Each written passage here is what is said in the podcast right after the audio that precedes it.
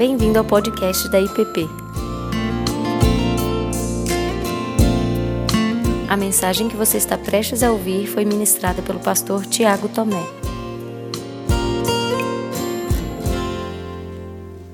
Mateus 6, do verso 9 ao verso 13. Diz assim: Portanto, vós orareis assim: Pai nosso que estás nos céus, santificado seja o teu nome. Venha o teu reino, faça-se a tua vontade, assim na terra como no céu. O pão nosso de cada dia dá-nos hoje. O pão nosso de cada dia dá-nos hoje. E perdoa-nos as nossas dívidas, assim como nós temos perdoado aos nossos devedores e não nos deixes cair em tentação, mas livra-nos do mal, pois teu é o reino, o poder e a glória para sempre. Amém. Amém. Pai Santo, nos conduz, conduz-nos nessa meditação, em tua palavra, que o teu Espírito fale com cada um dos que aqui estão, que ele também nos conduza a sermos agentes, agentes do teu reino, na vida de muitos que fazem essa oração. No nome de Cristo. Amém. Amém. Nós estamos aí chegando no meio dessa nossa série de, de mensagens, olhando para esta oração do Pai Nosso. E hoje nós vamos nos deter aqui nessa frase: Pão nosso de cada dia Dá-nos hoje pão nosso de cada dia. Dá-nos ou nos dá hoje. Bem, até aqui vimos que. Opa, está vivo. Que Jesus iniciar a sua oração trazendo uma nova realidade no relacionamento dos seus discípulos e do povo e da humanidade com Deus, quando ele diz assim: Agora vocês orem e orem assim, chamando Deus de Pai. Depois, ele fala do reino de Deus e da sua vontade, dessa vontade que deveria ser feita aqui na terra quanto no céu. E até agora, o que vimos é que Jesus está falando de realidades a partir de Deus. Pai nosso, santificado seja o teu nome, seja feita a tua vontade, assim na terra como nos céus. E a partir de agora, essa oração do Pai Nosso, ela volta os olhos para uma realidade diferente, para as necessidades da vida humana, da nossa realidade. E isso ele vai fazer até o final. Alguns pais da igreja, lá no começo da história, né? primeiro século, segundo, eles tiveram até certa dificuldade de entender como essa oração ela estava construída, porque aqui nós temos uma, uma mudança muito abrupta. É uma mudança de caminho. De repente nós estamos falando da glória de Deus, e aí nós nos voltamos para nós mesmos. É isso. E é isso mesmo. É isso que Jesus está fazendo nessa oração. Ele inicia das realidades do reino de Deus, da pessoa de Deus, de quem Deus é ele inicia dessa realidade divina, e aí, de repente, ele se volta e começa a tocar as realidades da humanidade, do aqui, do hoje, do agora, sinalizando que Deus se importa sim.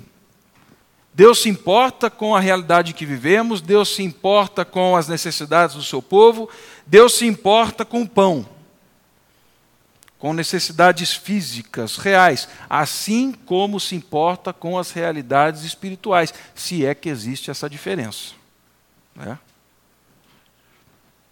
E assim como na semana passada, eu creio que palavras de Jesus nos ajudam a entender um pouco melhor sobre o que ele está falando quando ele fala assim: o pão nosso de cada dia dá-nos hoje. Eu acredito que alguma Algumas palavras de Jesus estabelecem estacas, balizas é, para a nossa compreensão.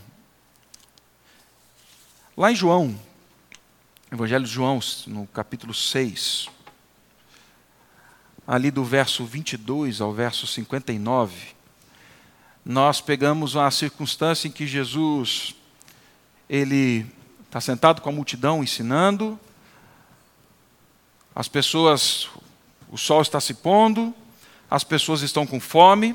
Jesus multiplica ali então pães e peixes da multidão. Ele entra no barco e vai para outra margem do mar de Tiberíades, e uma multidão vai atrás dele. Quando ele chega lá, a multidão o rodeia de novo e ele começa a perguntar, falando assim: por que vocês vieram para cá? Vocês estão atrás de pão. E só de pão e mais nada. E dali então uma conversa surge. E uma conversa surge de forma muito interessante. Porque Jesus vai construindo, construindo, construindo, até chegar um momento em que ele diz para aquela multidão, para os fariseus e muita gente que estava em volta, que ele era o pão da vida. Olha o que diz o verso 47 até o 51, lá do capítulo 6 do Evangelho de João. Em verdade, em verdade lhes digo: quem crê em mim tem a vida eterna. Eu sou o pão da vida. Os pais de vocês comeram um maná no deserto e morreram. Este é o pão que desce do céu, para que todo o que dele comer não pereça. Eu sou o pão vivo que desceu do céu. Se alguém comer deste pão, viverá eternamente, e o pão que eu darei pela vida do mundo é a minha carne. Então, depois de advertir a multidão e dizer essa frase que causou um espanto ali entre os escribas e fariseus, Jesus, ele diz que ele é o pão vivo que desceu do céu. Claramente, aqui no texto de João, Jesus está se conectando com a realidade do povo na caminhada pelo deserto, quando eles foram libertos lá do Egito. Êxodo conta essa história, lá no comecinho, né? Quando Deus tirou o povo da escravidão do Egito e foi guiando esse povo rumo à terra prometida. Essa caminhada durou muitos anos e os irmãos se lembram disso na história. Deus guiou o povo, Deus estava presente. Mas dois meses e quinze dias, mais ou menos, depois que eles saíram do Egito, e que eles perceberam que tudo aquilo que eles tinham, talvez de recurso, levando, começou a, a esvaziar a sacola e a mochila começou a ficar leve, e eles já não tinham talvez o que comer, eles começam a murmurar diante de Deus. É isso que diz lá em Êxodo capítulo 16. Olha só. E partindo de Elim, toda a congregação dos filhos de Israel veio ao deserto de Sim, que está entre Elim e o Sinai, aos 15 dias do mês segundo, depois da sua saída da terra do Egito. E toda a congregação dos filhos de Israel murmurou contra Moisés e contra Arão no deserto. E olha o que eles disseram: Quem dera tivéssemos morrido por mão do Senhor na terra do Egito, quando estávamos sentados junto às panelas de carne, quando comíamos pão até fartar, porque nos tendes trazido a este deserto para matar de fome toda esta multidão. Esse lamento, esse murmúrio, ele revela a fome do corpo, a fome real, mas revela também um anseio da alma, talvez. Onde estava a segurança desse povo? Em quem eles depositavam toda a sua confiança? Nós olhamos para o deserto e vemos areia, nós olhamos para trás e vemos panela cheia de carne e pão. Quem é o Senhor que nos farta? Mas o interessante é que, embora esse cenário esteja envolvido em murmuração, e a fome era legítima e real, Deus não se ira. Deus responde. E Deus responde ao povo dizendo assim: Eis que vos farei chover pão dos céus e o povo sairá e colherá diariamente a porção para cada dia, para que eu prove se anda na minha lei ou não. E acontecerá no sexto dia que prepararão o que colherem, e será o dobro do que colhem cada dia. E aconteceu que à tarde subiram codornizes e cobriram o arraial. E pela manhã jazia o orvalho ao redor do arraial. E quando o orvalho se levantou, eis que sobre a face do deserto estava uma coisa úmida, redonda, moída, como a geada sobre a terra. E vendo aos filhos de Israel, disseram uns aos outros: Que é isso? Essa expressão que é isso é que é maná, o que significa maná. Porque não sabiam o que era. Disse-lhe, pois, Moisés: Este é o pão que o Senhor vos deu para comer. Veja bem, então. O povo sente a necessidade, eles estão com fome e é legítimo. A reação deles não é das melhores, talvez você se identifique com essa reação. Muitos de nós, quando estamos com fome, a gente muda o humor, a gente trata mal os outros, aquele negócio todo. Né? É atrasar o almoço de domingo e a coisa vira um caos em casa. Apesar do murmúrio, Deus em graça envia esse pão do céu. E ele faz isso não só porque ele queria montar ali um braço de ferro entre os deuses do Egito e Faraó e ele. Não só porque ele queria provar, porque Deus não precisa provar nada para ninguém, mas não porque ele queria provar algo para alguém. Na medida em que ele tira o povo do deserto, ele está estabelecendo um novo relacionamento, recriando com eles laços de pertencimento, de identidade. Então, na medida em que o pão chega, na medida em que o maná é dado, parece que todas as realidades do Pai começam a ser reconciliadas no coração daquele povo. Então o maná expressava mais do que simplesmente o pão. O maná expressava a bondade de Deus. Deus é bom, Deus nos tirou da terra do Egito, Deus não vai nos deixar morrer de fome, Ele vai prover. Revela também a providência divina. E quando eu falo da providência divina, eu digo dessa ação de Deus de não se apartar do seu povo. Ele continua agindo na história, ele cuida, ele dá vida. Esse maná era a fonte de energia para toda a caminhada, para toda a jornada. Durante 40 anos isso aconteceu. Era o que alimentava. Era uma resposta real, a uma necessidade real, mas também que era a sombra de algo que viria lá na frente. Então, quando Deus envia o maná, Deus redime, Deus reordena, não só os apetites, mas também a relação. Não quer dizer que o povo não reclamou, porque lá na frente eles vão reclamar. Só tem esse maná, miséria de maná, não aguento mais ver maná. Mas o que Deus faz nesse momento é reordenar, reconciliar essa vida, trazendo esperança, alegria para o meio daquele povo. Então, que Êxodo está nos dizendo é que por meio do pão a vida foi viabilizada, a vida foi mantida para a glória dele, por meio do pão, o cumprimento do seu propósito foi estabelecido e para a alegria do povo, para que o povo caminhasse em alegria.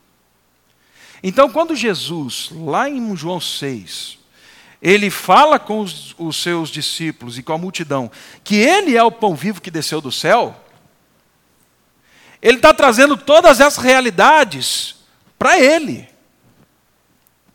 A bondade de Deus, ela está manifesta na minha vida. A providência de Deus que sustém e mantém a história está na minha vida. Eu sou. Eu sou a fonte de energia para que vocês vivam e vivam bem ao longo da jornada de vocês. Eu sou a última resposta à necessidade última e real do homem, seja ela qual for. Eu inicio pela salvação, mas ao mesmo tempo eu trago provisão para a vida, para a história.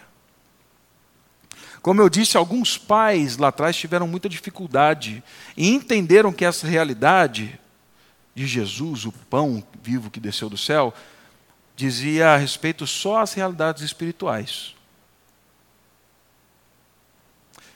Mas eu gosto muito do que Lutero falou quando ele, olhando para esse texto, ele escreveu. Ele diz assim: O pão era o símbolo de todas as coisas necessárias para a preservação da vida. O pão era o símbolo de todas as coisas necessárias para a preservação da vida. Que coisas essas? O alimento, a saúde do corpo, a casa, o lar, o relacionamento conjugal, o bom governo de paz e justiça. Com este pão, Jesus estava se referindo às necessidades e anseios legítimos e não os luxos da vida. Então, quando nós clamamos na nossa oração, o pão nosso de cada dia nos dá hoje, nós clamamos ao nosso Pai, que é Pai de muitos e que convida e continua convidando muitos por meio de Cristo Jesus a serem seus filhos.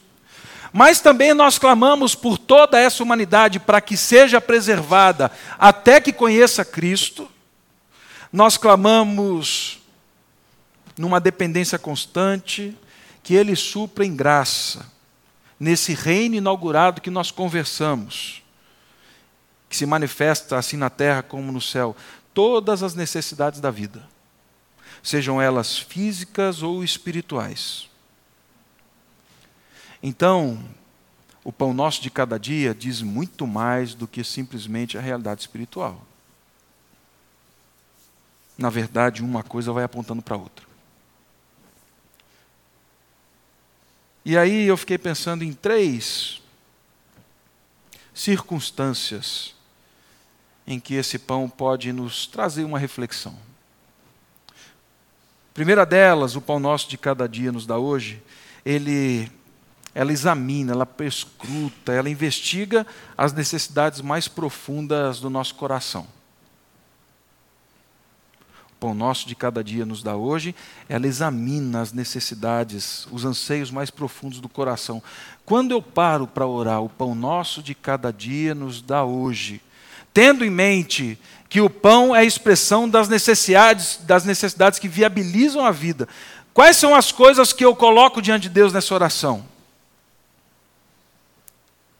O teólogo Kramer, ele diz o seguinte: falando dessa oração, e eu achei muito interessante a maneira como ele construiu antes de chegar nela, ele diz assim: Todo-Poderoso Deus, a quem todos os corações estão abertos, todos os desejos conhecidos, dos quais nenhum segredo é escondido, o pão nosso de cada dia nos dá hoje. Ou seja, qual é este pão? Quais são os anseios? Quais as necessidades que este pão representa?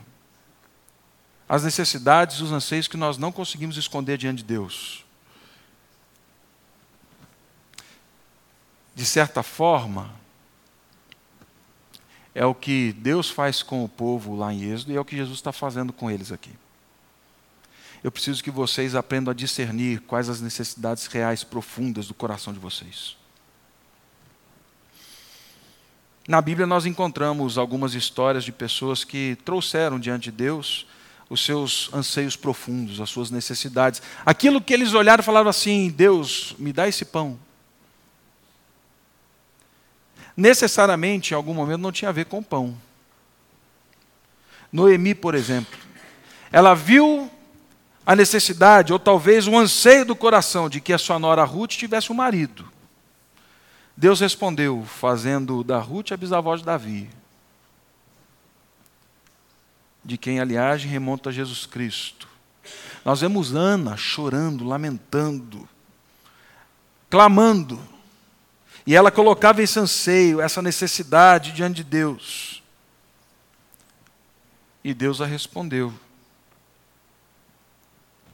Embora alguns dos nossos anseios, eles, em algum momento, ou talvez a maioria das vezes, não estejam alinhados com o reino e a vontade de Deus, porque o nosso coração é confuso, ele é cheio de alto e baixo, ele é corrupto, ele é enganoso. Embora em alguns momentos esse coração lascivo, invejoso, orgulhoso, glutão, ele grite para colocar os seus anseios diante de Deus, e o que nós fazemos é nos arrepender e examinar o coração e nos submetemos a Cristo. O que eu estou querendo dizer aqui nessa primeira realidade é que Deus nos ensinou a clamar por pão, porque Ele conhece os nossos desejos mais profundos. E Ele nos convidou a transformar isso em oração. E na medida em que nós colocamos esses anseios e essas necessidades diante de Deus, Deus vai endireitando, desembaraçando, realinhando, reajustando e até mesmo respondendo. Nós temos a tendência de pensar que todo anseio do coração é pecado, que precisa ser morto e massacrado.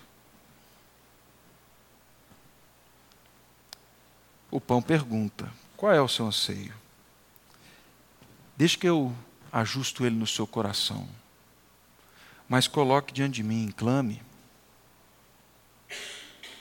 Quando nós trazemos os nossos anseios para dentro do universo dessa oração, do reino de Deus e seja feita a tua vontade, nós clamamos para que, segundo o caráter e a bondade dele, os nossos anseios sejam respondidos. Segundo, o pão nosso de cada dia nos dá hoje, traz à luz as necessidades, sim, materiais, físicas, específicas e legítimas, sobre as quais nós devemos clamar. Sim. Essa oração é um convite para clamarmos por questões das quais os discípulos de Jesus passaram, para nós clamarmos pelas realidades que hoje a humanidade padece e clama, e que são honestas, e que de forma alguma são triviais. Quando fala o pão nosso, ele tira o olhar só dentro dos desejos, nos joga para dentro de uma outra realidade e abre os nossos olhos para olharmos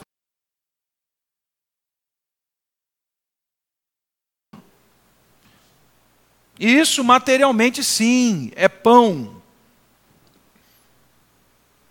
E aí são muitos hoje, muitos. Durante a miséria. Aí fala assim, pastor, está distante, né? Estamos falando do site das Nações Unidas e tudo mais. Mas não tem como sair da cabeça. Lixão das milhares de crianças que estão aqui, a menos de 22 quilômetros da nossa igreja. Gente que está padecendo. Abre os nossos olhos para essa realidade, para gente que carece de comida, de segurança, de roupa, de cuidado na saúde, de meios mínimos para viver. Packer diz o seguinte: que esta oração é um grito contra a pobreza, o desemprego e as políticas nacionais que promovem e produzem desajustes sociais. E nós estamos engajados. Cidade que produz política pública e trabalha em todas as suas instâncias desigualdade, essa injustiça e os desajustes cada vez mais sejam menores. E aqui, meu irmão, não tem como não parar. Eu sei que esse tema ele abre assim, ele é assim, bom meu Deus, para onde nós vamos caminhar com a igreja? E eu preciso são poucos os que consideram que a petição, que a oração, que o clamor por pão físico, material, segunda categoria. Como se Deus não tivesse interessado na vida, no lado físico e na forma das pessoas. Os maiores absurdos que eu ouvi, os maiores absurdos, eu vou falar, as maiores idiotices que eu ouvi sobre esse texto, eu ouvi de cristãos.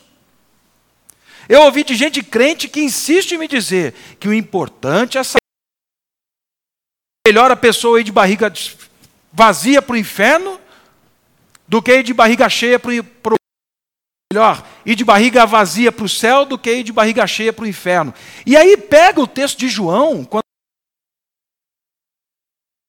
Vocês estão atrás só de pão? Não, busquem as coisas lá do alto. Tiram do contexto.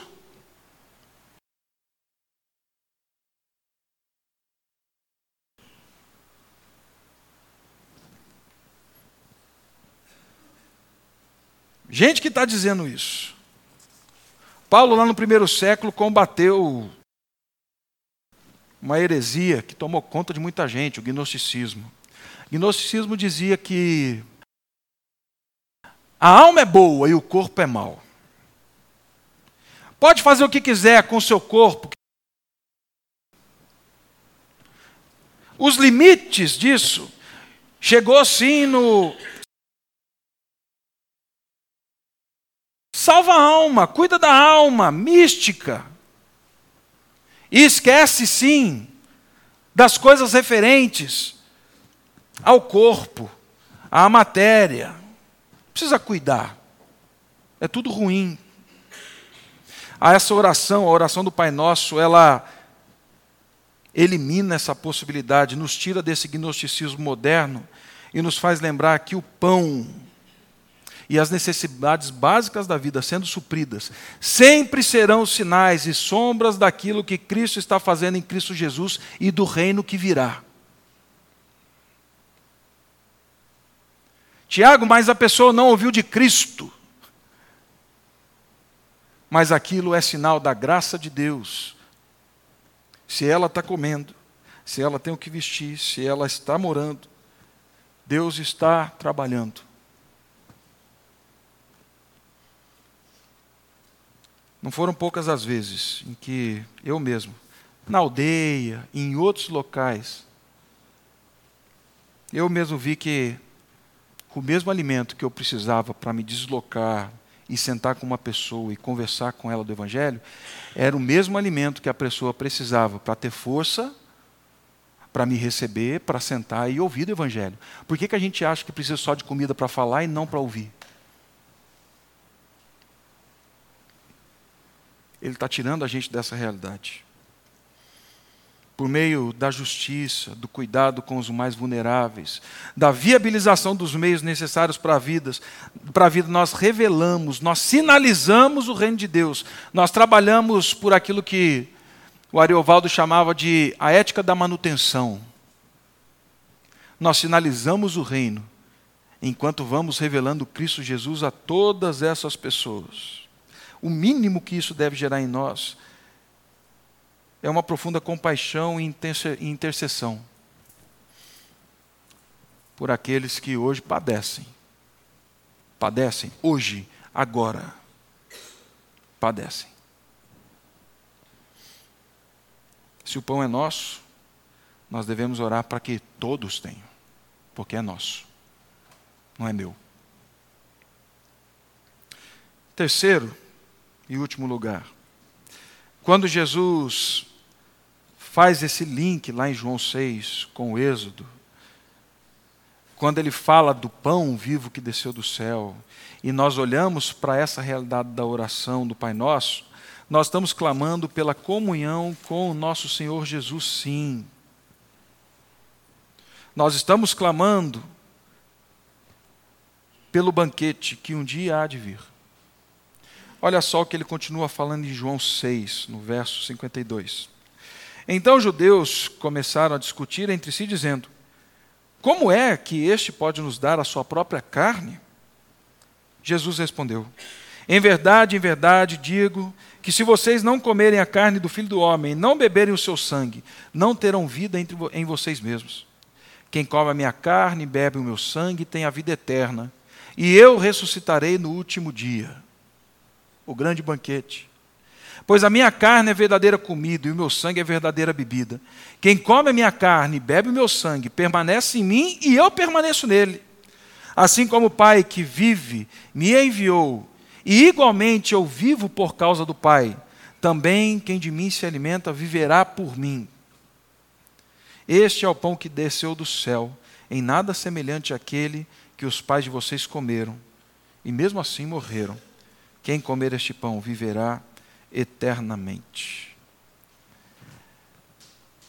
esse pão que nós clamamos, esse pão do qual participamos e celebramos, nos lembra do grande banquete que um dia há de vir.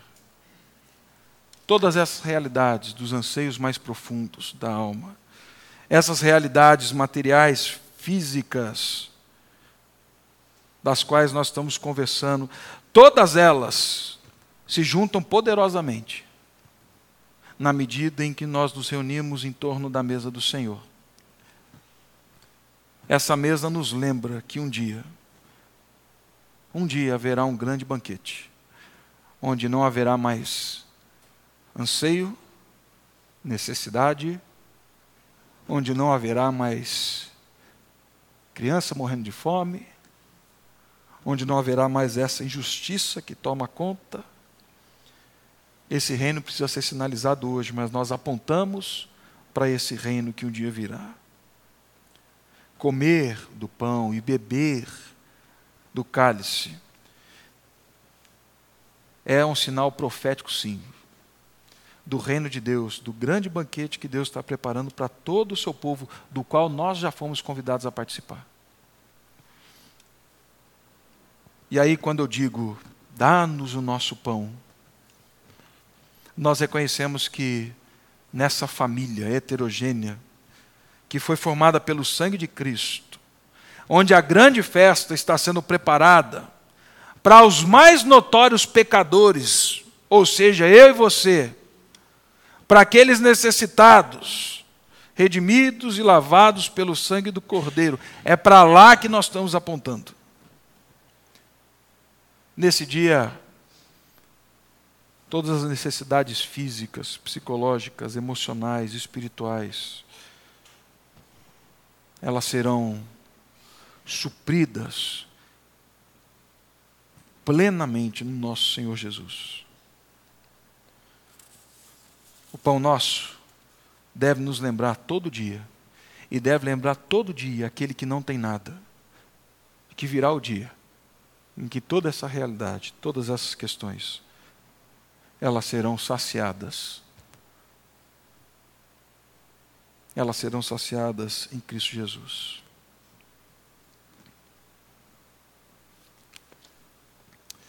Nós vamos participar do pão e do cálice.